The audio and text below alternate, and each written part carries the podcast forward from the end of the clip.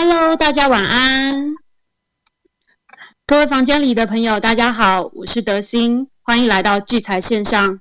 今天是二零二一年十一月四日，星期四，很开心第一次在聚财线上开场为大家服务。初登版有点紧张，如果等下有吃螺丝的地方，还请大家多多包涵。聚财线上现在是每周日、每周二、每周四晚上在九点九点在 Clubhouse 首播，八点五十分我们就会开启房间。节目结束后，我们就会上传 Podcast 与聚财网的 YouTube 频道，也请大家把聚财网的 YouTube 频道订阅起来，并且开启小铃铛，这样就就不会错过每一集的精彩节目了。另外，还没有加入聚财线上赖社群的朋友们，可以去 Google 搜寻聚财晚报。找到聚财晚报的赖社群，聚财晚报跟聚财线上是共用同一个赖社群。社群里面呢，可以讨论聚财线上的话题，也会提供很多投资资讯，当然也包括每天精彩的聚财晚报，欢迎大家的加入。因为最近广告账号很多，所以在加入的时候务必说你是从聚财线上或是 Clubhouse 来的，我们就会很快的把你加入哦。呃，今天清晨是不是很多朋友们大家都没有睡觉，等待 FOMC 的会议呢？FOMC 如市场预期宣布，将自十一月起，以每个月减少一百五十亿美金的速度开始缩减购债。美股持续多头的气势上涨，四大指数都收高。今天呢，早盘台股以上涨近百点开出，但随后就一路走低到收盘，最后收盘下跌四十三点，中场来到一万七千零七十八点八六点。成交量三千零八十四亿，已经是连续两天的量缩。在各族群的占比方面，第一名是电子族群，占五十八点九六 percent；第二名运输类股占二十三点九二 percent；第三名是化学、生技、医疗类股，占三点二七个 percent。嗯，在三大法人的部分，今天外资是卖超七十四点二四亿元，投信也是卖超五点四八亿元。自营商自营商的部分是买超一点六七亿元，在外资买卖超的排行榜上，今天外资买卖买超的前五名分别是长荣行两万七千一百二十八张，呃两万七千一百二十八张，华航两万零三百六十八张，群创一万九千一百五十三张，永光七千六百六十二张，与大成钢的七千三百九十张。卖超的前五名分别是华邦电两万零两百九十张，友达一万六千六百零八张，其接口 S M P 布兰特邮政二一万一千八百五十四张，中钢一万一千五百三十五张，与开发金的一万零六百七十九张。接下来是投信买卖超盘榜的部分，今天投信买买买超的前五名，第一名是长荣四万。呃，四千四百七十一张，华航两千三百八十一张，群创一千九百零八张，台办一千五百零八张，与智毅的一千一百零三张。卖超的前五名分别是联电四千一百四十张，中钢三千六百三十二张，元泰两千七百六十张，雅聚两千六百二十八张，与台塑的一一千八百五十一张。在自营超自营商买卖超的前五名分别是买超的部分呢，是元大台湾五十反一一万零五百一十五张，国泰台湾五 G 五千四百七十八张，长荣四千三百张，长荣行四千一百一十四张，与台大呃元大 不好意思，元大沪深三百正二三千六百三十四张。卖超的部分呢，第一名是接起口 S M P 布兰特邮政二两万五千九百二十九张，中信中国高股息一万四千六百四十八张，国泰智能电动车七千八百四十五张，国泰永续高股息七千三百七十四张，与友达的两千五百七十张。那接下来我们来关心一下那个犀利股神的排行榜，在犀利股神的前三名，第一名呢是 M M 五二七九。它目前是持有三晃的多单与宏达电的多单。第二名呢，冰皇目前呢是持有南电的空单跟金鸿的空单。第三名 B B 二零二零六二八目前呢是持有同泰多单与宏达电的多单。那好，今天的 报告就到此。那接下来我就把时间交给瑞奇哥，瑞奇哥在吗？好，德兴好，各位聚财线上房间的朋友，大家晚安，我是吴明哲。好，那今天很很很很棒哦，今天这个德兴第一次加入聚财线上的主持行列，哦，所以请大家给他一个赞哦，就你可以在那个我们的赖社群里面给德兴一个赞。好，那这个。这个盘势呢，今天我相信很多的投资朋友应该跟我一早一早有一个相同的感觉，就是，诶，昨天美股又创新高了，在这个 FOMC 的利率决策会议之后，哦，那美股就突然就井喷，再再创一个波段的高点。那今天我们早上看这个工商经济的报纸的话，刚好最近就是这个。月月初要公布十月份营收以及以及这个第三季财报数字公布的时刻，所以我们今天一早在这个工商经济的这个报纸版面上啊，不知道大家有没有发现，今天几乎是一面倒的好消息，几乎看不到看不到什么坏消息哦。所以，大你还如果还有印象的话，工商今天的头版是这个呃航海王。复活了哦，就是大，就是说昨天昨天航运股大涨之后，今天在这个工商的一个头版上面的标题是“航海航海王复活”，这也显示出说，今天对于很多这种呃，就是市场上大家对于今天的一个期待是能够有机会往上再涨一波哈，就其实从今天媒体的一个。氛围，我们应该是要看到的是顺势补量去做攻击，那攻击之后就就改头换面了。因为我们在这一段时间以来，如果今天晚上你你有这个手机的方便看那个 app 的话，我们可以从这盘后资料稍微来看一下。其实如果你一般来说你不知道怎么去分析这个行情的话，你你就在听聚财线上的时候。嗯，也许就可以跟着我稍微点一下这个三组股市哦。那我们一般要看一下大盘的状况，你大概可以点盘后资料的大盘分析。那这大盘分析它大概有几个几个东西。第一个第一个栏位就是这个 K 线图的的那个红红绿的棒子，然后中间那一个呢是三大法人的买卖超，我们可以看到今天是外资卖七十四亿。然后其他投信跟自营商是小卖小买，然后比较重要的是，如果大家有印象的话，我上就礼拜天的时候就有提醒大家，就是说这个外资的未平仓空单呢，又重新来到两万三千口左右。那这这大概是十月底以来，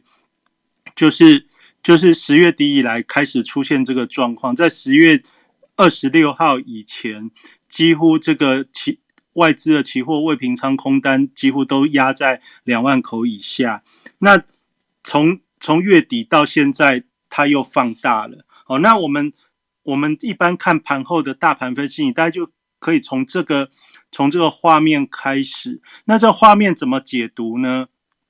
因为我们每天都有每天都有，呃，就是我们每个星期都有，隔两天就会稍微看一下嘛。那这个。这个大盘分析的话，你可以注意，从它大概是一个月的时间。那这一个反弹的波段里面，最重要的日期是十月十五号。十月十五号就是大涨三四百点那一天，大概从一万一万六千五一路拉到一万六千八左右，一万六千四、一万六千八这样子。哦，就是十月十五号那个大红棒。那那个大红棒之后呢，就你就会看到加权指数的 K 线，就大概就是小红小绿、小红小绿这样一路撑撑到今天。那撑到今天这个过程中，还有一个好，本来以为要要跌了，但是又隔天马上又涨起来，就是十月二十六号。那也就是说，这个波段从十月十五到今天十一月四四号，它它大概就是开启了一个防守反弹的一个局面。那你如果听了节目比较久，你大概会知道，我从中秋节之后，我就一直反复的跟大家讲一万七千两百点这一个外资开始转卖的位置哦。在中秋节之后，现在应该已经没有人跟你讲中秋变盘这件事。那我是一路这样子追踪起来，我反复提醒大家，就是要让大家知道，现在整个外资，特别是外资的动态，它大概就是以一万七千两百点作为一个卖股票减减码退资金的一个动作。所以今天今天你可以看到外资小卖，但是呢，来到。来到一万七千二之后，你发觉没有攻击的力道，这件事情在星期二又出，曾经也出现一次，就是大家原以为说，哎，有有个好消息，有机会在攻的时候，就星期二有一次错失机会，今天又错失机会。那在今天，就是这个媒体的一个标题，几乎不管从从新闻到个股的一个财报数字的揭露。几乎都是好消息，然后很多很多久没久没听到，比如说这个 PA 功率放大器的这个文茂文茂全新跟宏杰科哦，就是今天也是随着季报的一个公布，呃，就是看起来这个标题就是还不错的一个标题。那正常来说的话，以今天这样的氛围，这些这些在。报纸上出现标题版面的股票，应该要顺势的去攻，但是因攻没有没有攻，反而走弱哈，所以今天这个功率放大器的三个股票全部都开高走低收黑 K，然后呢，今天的头版头讲的是航海王回来了，结果航海王一开高之后，也是一路被往下卖，哦，那这其实对于今天这个盘势来看的话。你如果了解从中秋节之后，这外资开始转变心意了。好，就是中秋节以前，它是沿着一万七千两百点在买股票，然后中秋节之后，它是沿着一万七千二来到靠近的位置就会卖股票。那在卖什么股票呢？特别是卖台积电跟联电，也就是金元双雄。那这件事情其实就是现阶段整个台股盘势的一个。重重要的一个因子。好，那昨天的这个 FOMC 报告缩减购债这个事情，已经等于昨天一讲，就是说这个缩减购债从十一月之后就会开始开始缩减哦。也就是说，缩减这件事情，它马上就会做。那每个月减减少一百多亿的样子。那但是呢，它也同时在这个呃会议报告说明，就是说。缩减购债不代表立即升息，哦，这就就是我们礼拜二有跟大家聊到，就是说现阶段因为这个缩减购债跟这个升息跟这个通膨的一个议题，一直反复在刺激投资人的一个心情，所以呢，他每次讲了之后，他会稍微再再缓和一点的讲法。那这个缩减购债其实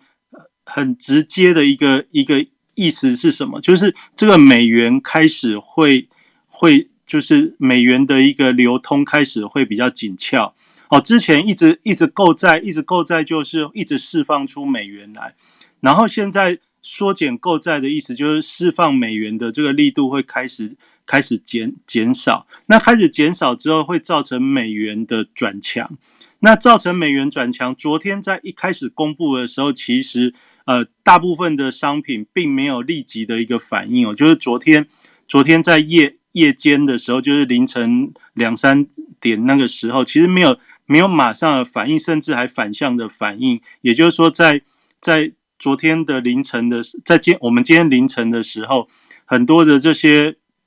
就美元还稍微稍微走弱了一下。但是呢，到了下午之后，就是今天的这欧欧欧股开盘之后，那我们可以看得到，就是说像欧元对美元的汇率哦，就是随着美元走强。好，然后英镑英镑对美元的汇率跟欧元对美元的汇率，今天下午到晚上都出现急速的下跌。好，那那个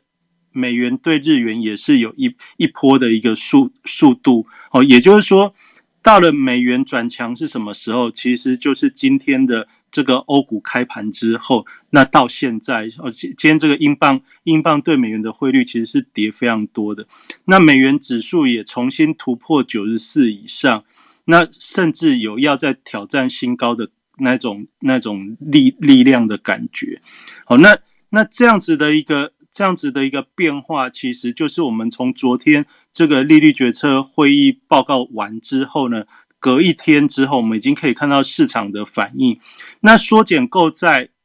本来就是因为减少美元的一个释出，所以美元会转强。那美元转强，它隔了一天之后，在欧股开就。欧洲欧洲股汇市开盘之后开始在反应，这也显示出说这这一次的一个报告之后呢，美元转强的一个趋势应该是会会定调。那定调之后，但是我们昨天又又看到是美股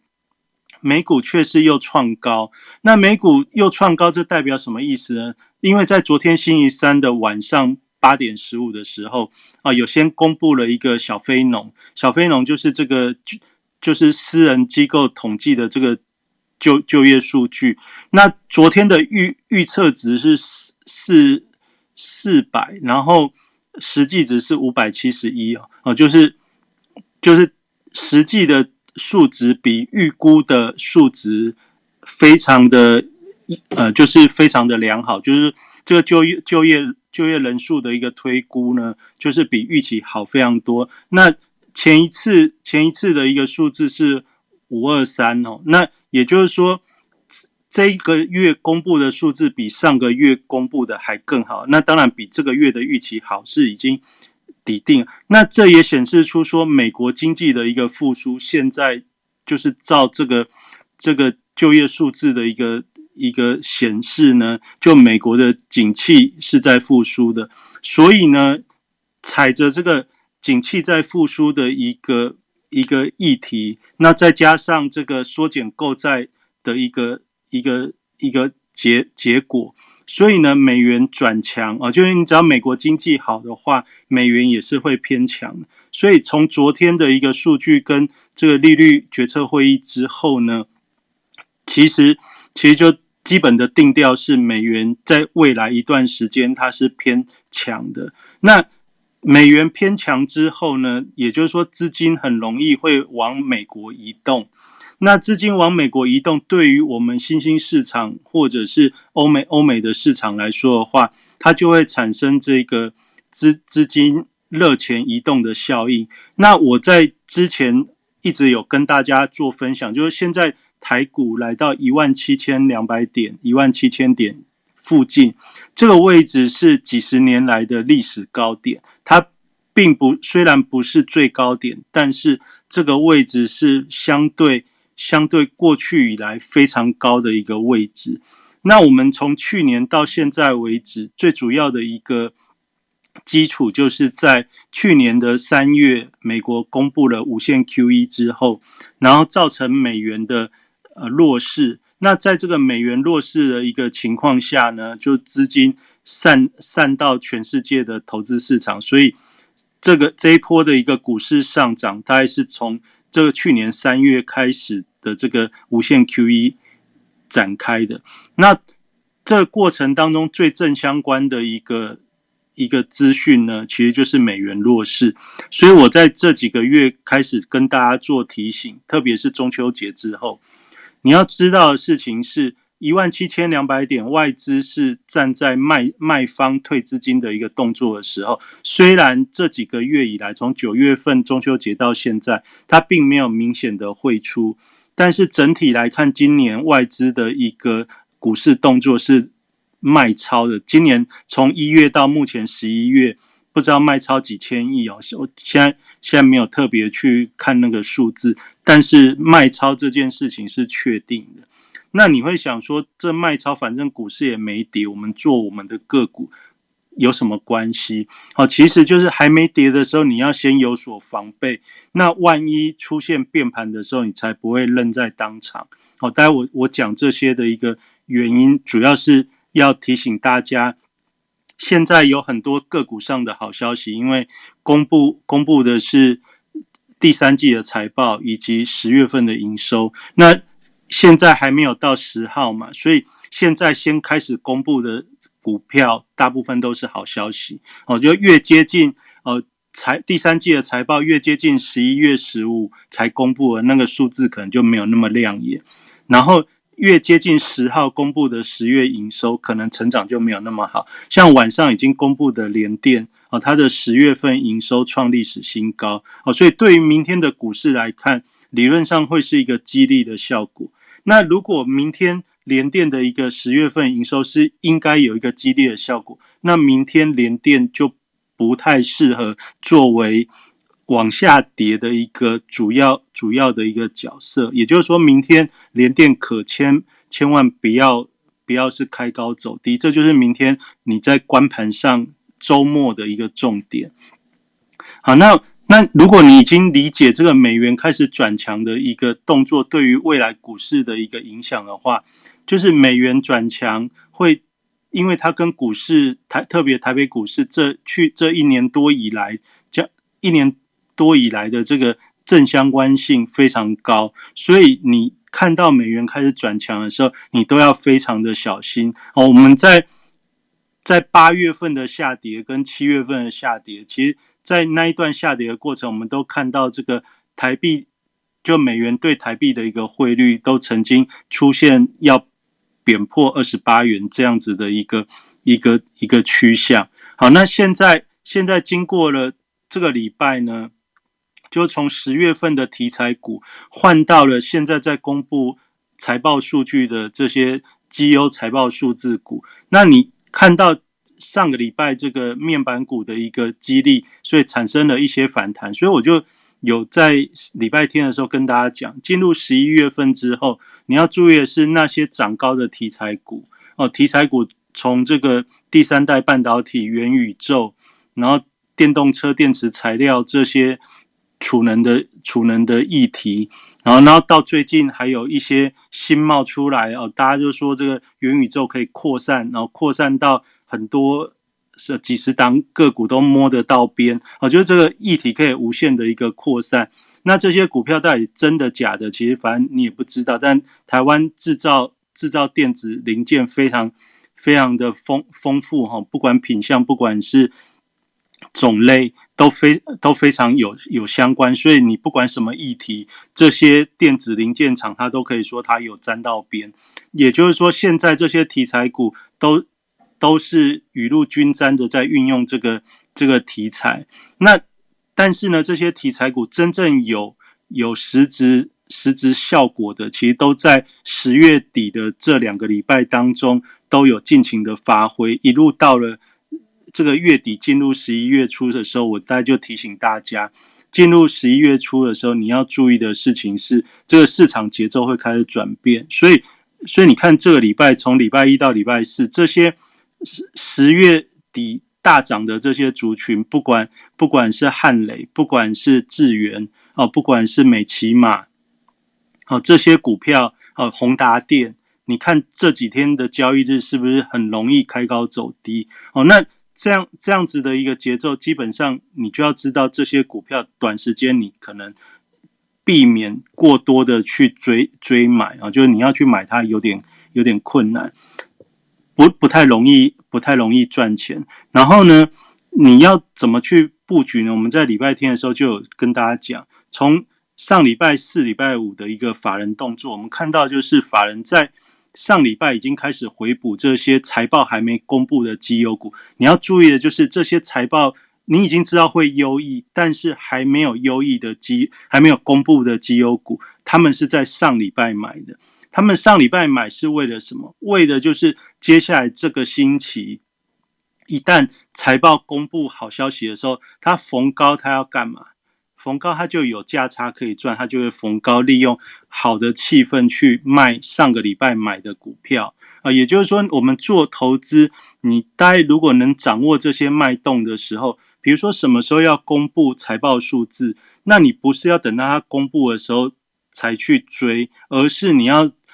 在之前一段时间，你就有所观察。就像我在上礼拜就跟大家关心到面板跟航运，其实这一个波段的弱势弱势族群呢，它都有不错的财报数字傍身。那有不错的财报数字傍身，我也在这礼拜就从礼拜天到到礼拜二我都有跟大家讲，你站在波段的角度，站在波段的角度来来看待，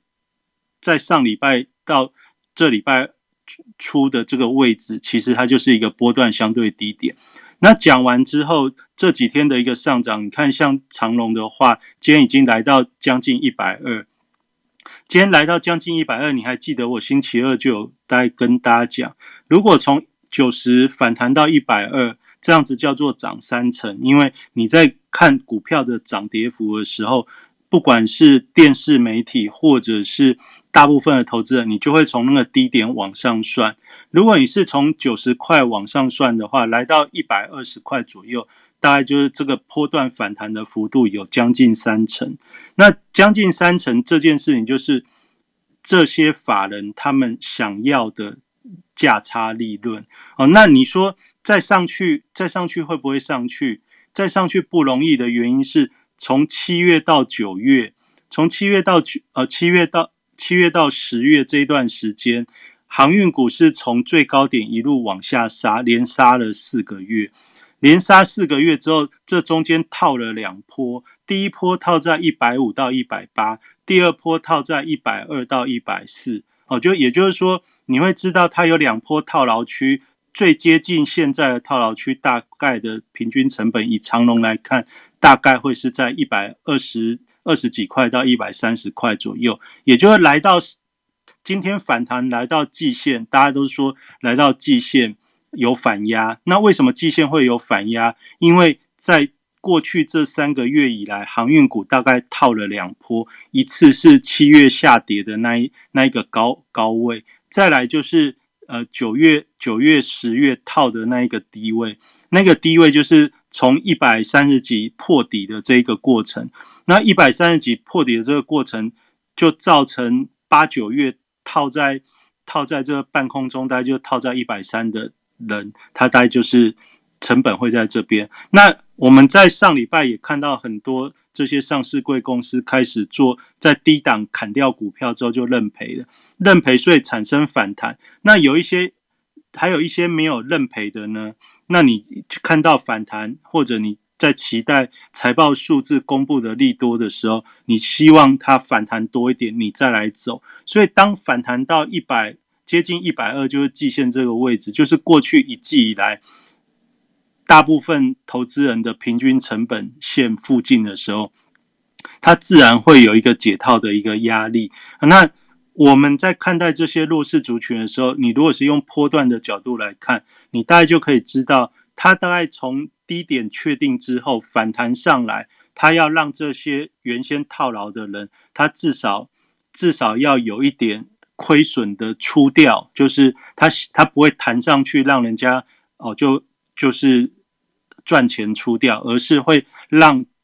之前套牢的投资人呢，看你要不要要不要认输一点，认输一点让你走。那你如果不走的话，他会再往回撤。那往回撤的过程中，有的人就会想说，那算了算了，就就把它卖掉。也就是说，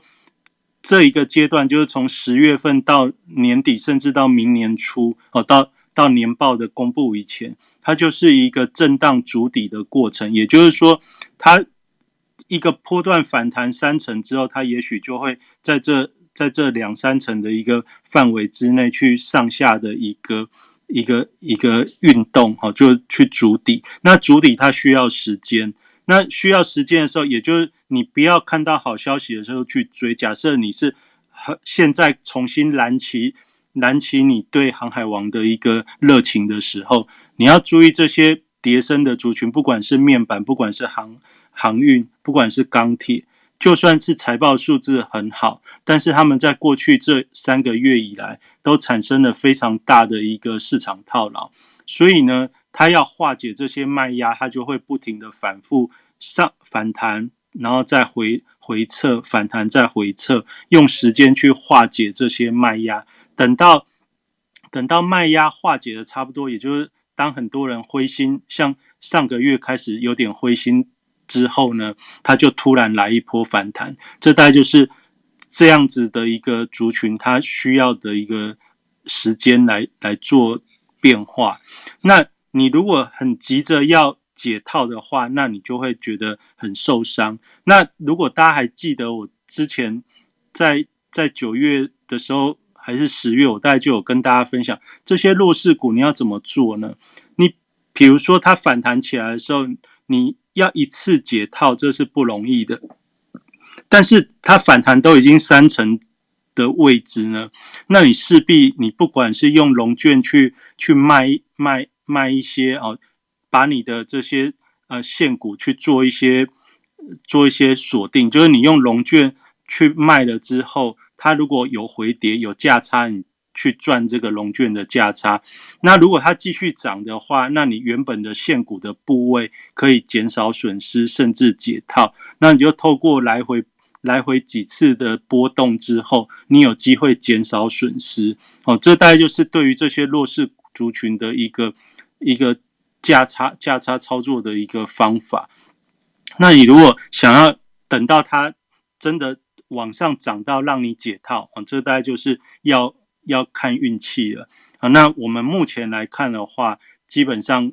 我认为就是至少一以长龙长龙位置在一百三以上，这是一个大套牢区，它大概不会那么快来让大家就是舒。舒舒服哦，但我我觉得它还是会再反复再再磨磨磨磨磨一两个月，好，这大概是我的我的看法。那来到这边之后，来到这边之后呢，也就是一万七千二，如果过不去，是因为法人来到这边，他就会知道说，大家都没有意愿在这个时间点用力，因为呢，美股虽然昨天是创高的。但是，但是这个创高之后，后面到底有没有持续力，大家也不知道。所以来到这边的时候，大家都会保守停看听。所以你从这个外资的期货未平仓空单，你也看到两万多口的一个角度，你大概就会知道说，来到这边他也会担心，接下来万一万一没有办法持续的时候，市场随着美元的走强。有可能会是股市的一个回落的转折点。好，那只是说过去过去这一段时间，哦，美美美股的部分，它一直反复反复的去让投资人对这个讯息产生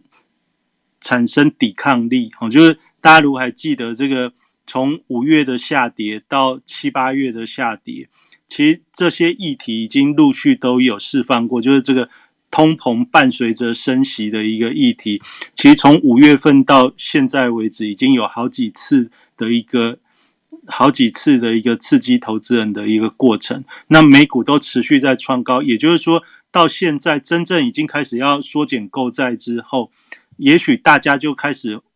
不相信说这个股市会下跌了。哦，就也许大家就心里是是是这么想，因为特别在这个财报公布之后。还蛮多的企业，不管是台股，不管是美股，它的这个财报数字都是非常的好。那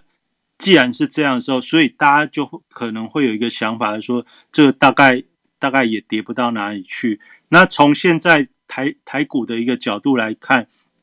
的确也是这样。因为虽然一万七千二上不去，但是一万六千五、一万六千八也下不去。也就是说。这个位置其实是有有有人在顾的，好，你如果从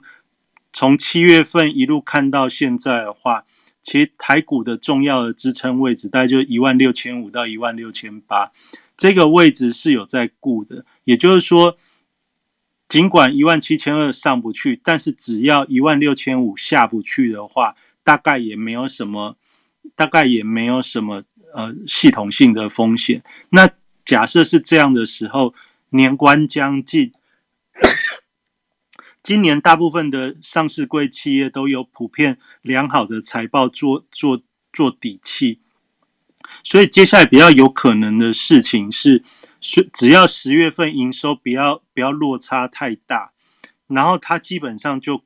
假设大盘不好回跌，个股它一定会修正，但是修正大概就会。大概做一个适适当幅度的修正之后，特别这些集团股，大家如果有发现的话，最近这个金金融股当中，像国泰金、富邦金开始就比较没有没有那么那么那么稳定的上涨，反而是在做回档。那这些在回档，它在等什么？其实主要就是在等，当国际局势有一些比较大的风波的时候，它可以顺势修正到低位，然后到年底再做一个反弹。哦，这大概就是类似我在礼拜二跟大家讲，你要想的事情是，如果现在的股票价格它现在在往上推不容易的时候，那但是它同时又要赚。百分之二十、百分之三十，甚至百分之五十的价差的话，那它最好的方式是什么？那最好的方式就是在它要到达目标之前，先让价格压下来哦。比如说我们刚才讲，假设长龙长，假设长龙它想要反弹到一百二、一百三，那它如果是从九十开始反弹，那你这样算起来就是三成，就是四成哦。所以，所以呢，假设金融股到年底。哦，以今年的这个财报数字跟未来的展望啊，比如说以很多的这些 IC 设计公司对于明年的一个展望，比如说像 ABF 窄板三雄，大家对明年的展望都很好的情况下，现在已经明显的感受到涨不动的情况下，它要到年底到明年要有行情，那最好的方式是什么？最好的方式就是以现在的高点为基准，哦，然后它。回到一个有空间的一个位置，哦，这大概就是接下来如果随着国际局势有一些变化的话，你大概可以用这样的角度去思考，哦，那也就是说，这一万七千二暂时过不去，倒也没关系，反正只要一万六千五到一万六千八这个位置，哦，就是大人他愿意继续顾的话，没有太大的国际性的一个利空。新的事件发生的时候，这些已知的条件情况下，那对于台股来看，它就是指数继续横盘。那指数继续横盘的时候，类股轮流去表现，也就是说，大家都在都在区间当中跑来跑去。那你这时候你就会注意的是，成交量又萎缩了。我们在礼拜二的时候还说，哎，成交量很好，哦，就重新放大到三千多亿。但到了今天，哦，这个利率决策会议之后，呃，这个成交量又萎缩到三千亿出头，也就是说，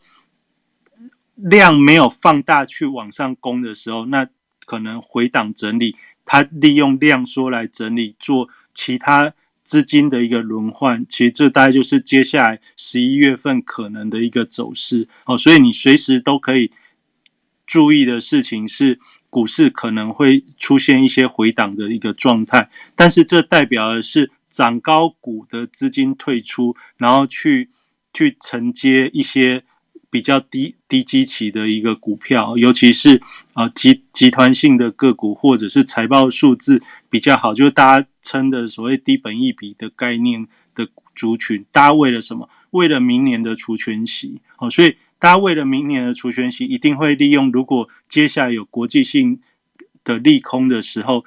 股股价通常会有一波下跌。那下跌的时候，这个资金就会从涨高的，比如说像呃什么元宇宙啊这些第三代半导体，或者 A B F 这些涨高的股票呢，它就会退一些资金去接所谓的直利率股。好，那它现在接跟。三个月前有不一样，为什么？因为股价都已经修正了三成到五成以下，也就是说，他现在再去接的时候，等到明年要要配息或者鼓励政策确定的时候，它的现在的价格到那时候，它都有一些运作的空间。这代就是从礼拜天到今天，我持续跟大家报告的一个角度哦，也就是你在这时候，也许就。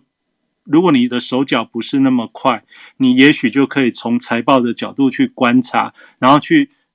去选择你认为你愿意比较中中长期持有的股票，然后透过呃不管是定时定额，不管是不管是逢低的去承接哦，基本上我觉得在接下来你用比较波段性的一个角度来看待的话，那你到明年的。明年的这个农历年前后，应该还是会有一些一些一些机会可以可以掌握哦，因为以今年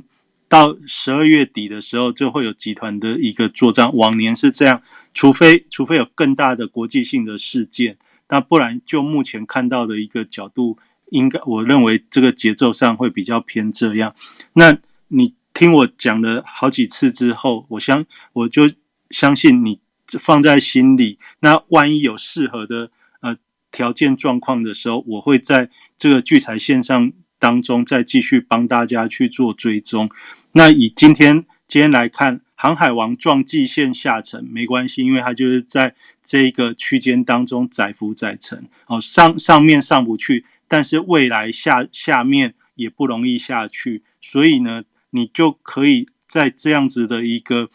基础上可以做什么？可以做高出低进的动作哦，大概就是类似这样的一个一个一个节奏。那那这大概就是我今天来跟大家。做的分享，那那指你如果是做指数的投资朋友，你大概特别要注意的事情是十月二十六号以后。为什么讲十月二十六号以后呢？十月二十六号那一天是原本要跌破一万七，但是又又守住一个。中红棒，中红棒之后，从十月二十六以后，每天都是狭幅整理。对指数来说，每天都是狭幅整理。也就是现在，如果你是做期指的，你在也是在期待变盘的转折。那这变盘转折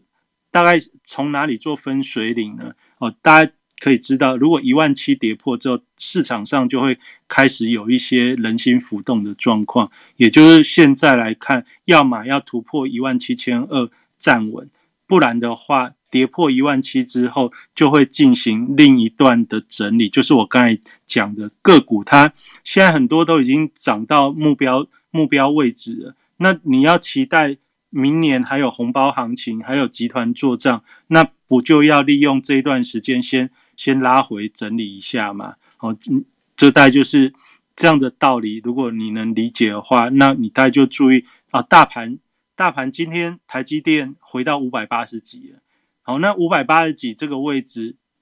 其实也就是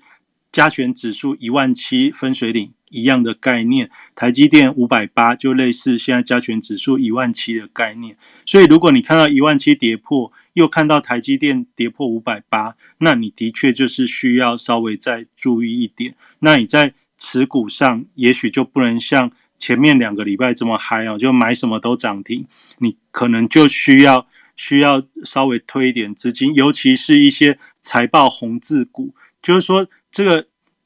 财报的优良股，现在已经开始有出来接棒的。态势了，所以这些财报红字的做梦股，在前两个礼拜作威作福了两个礼拜之后，现在进入十一月了，这些财报红字股，你就要非常的小心哦，因为梦醒时分的时候，可能会产生比较急剧的修正。好，那这大概就是我今天跟大家做的分享。明天是一个周末，那从今天美元的一个转强，那明天特别你大家就是注意。呃，指数的部分一万七，然后个股的部分，呃，注意财报公布的绩优股，那它会不会又是呃先前先先先反弹之后呢？到了财报公布之后见一个高点，又又变法人卖哦，那也就是说，你就不要在这个时候去去追价了，这大概就是这样的逻辑。要要做的话，就等等整理拉回的时候再再去做。再去做安排。那我今天的分享大概是这样。那我们星期天再来就下个礼拜呃整个再做其他的补充。好，那我今天的分享到这边。请问志伟哥，你现在威廉会结束了吗？可以，有听到我声音吗？有有有，好好。哎，各位房间的朋友，大家好，我在开车，所以。简短跟各位聊一下哦，谢谢大家今晚的收听哦。那呃，刚刚我是威廉威廉卡的卡友会哦，那跟大家分享的是这个货币对哦。那其实我们台湾的投人投资人对于货币对是比较不了解。那其实我就一直觉得货币对是一个还蛮好的一个呃投资的一个一个不一样的东西啦哦，因为就是跟股票跟期货其实有蛮大的差异哦。那之后再聊。那我今天讲的就是说，今天我们早上看到 FOMC 的这个利率决策会议出来，那当然消息面很多哦。那但重点就是说，其实就是把这些呃，包括他说缩减 QE 的时间呐，哦，然后这个结束的时间哦，然后跟这些每个每每个月的这个金额种种的哦，都做做了一个蛮详细的一个说明哦。所以我们看到这个呃，接下来哦，明天虽然有这个非农数据要公布，但是因为这个 FED 的这个呃整个这计划大概都已经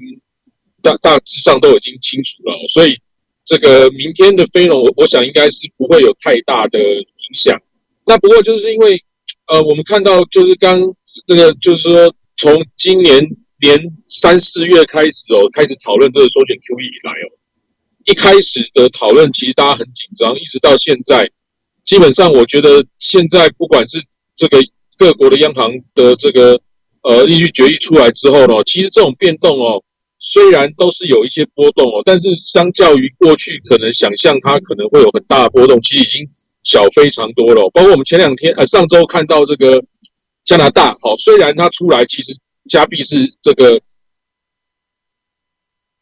大涨啊，然后加上今前两天澳洲的央行利率决策会出来，澳币是一路大跌。那包括今天的英镑。英国的这个联邦货币英镑是大跌，但是这个其实跟过去我们思考说这个这个这个缩减 QE 或升息有会变动的，其实这个波动已经我觉得比想象中已经小很多了。哦。那包括美国的 FOMC 早上的这个这个决议出来哦，所以基本上我觉得这些因素都变成一个变比较一个常态化，而不是说呃过去我们觉得这是洪水猛兽很可怕的事情。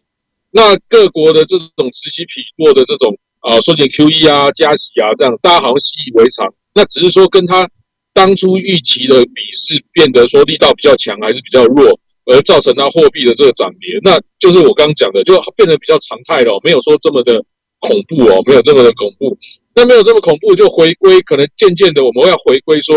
过去这个以货币政策这个导向过去十几十十呃金融海啸之后的这个事情，是不是渐渐要回归到这个？呃，这个呃，这个经济的这个本身的哦，可能会慢慢的往这边倒回来哦。那前两天我讲到说，我觉得这个呃股市哦，这个可能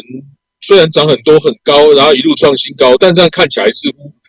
我有修正，就是说它可能还会持续向上垫的几率是很高哦。那我们看到美美股确实是这样表现，那台股今天开高走低哦，但是我觉得可能以还是。慢慢垫高的这个机会是大的哦，也就是说，不不论如何，这个你说要这个涨高了，要大幅回档，基本上我看还是非常的困难的，不太可能。所以还是慢慢往上垫。那在这垫的过程中，就会有相当多要放出来哦，各种不同题材、新的材。那包括我们也知道，这个要到下一次的财报公布又更久，那过年前这样子。所以接下来我觉得台股应该还是会相当热闹，各种题材会出现。那也希望大家可以锁定我们聚财线上的节目，有明哲兄这边也会帮大家带来很多呃台股比较有潜力或者是比较值得注意的这些这些这些呃这这这些标的哦。那希望大家可以多关注我。那我今天因为在外面，我掌握的讯息多很多，今天跟大家分享，跟我的会员朋友分享货币对的东西哦。那所以就这样吧哈，我今天就简单跟大家聊到这边哦，谢谢大家今天晚上。收听聚财线上哦，那明哲兄可以给你结吗？好的，那好，谢谢大家。那我们今天就就在，因为刚好警长也在外面的时间哦，所以所以我们今天待房间就是会讲到这边。那如果你是刚加入我们聚财线上的房间好朋友，那我们台上的台上的这些讲者都欢迎大家 follow。然后，如果你想要加入我们聚财线上的那个赖社群的话，请搜寻聚财晚报。好，那那当然，我们聚财网的文章也欢迎大家多看。那我在聚财网的网名是瑞奇五八。好，那那我们今天的房间大概就是讲到这边。那我接下来放个音乐，我们就做个结束。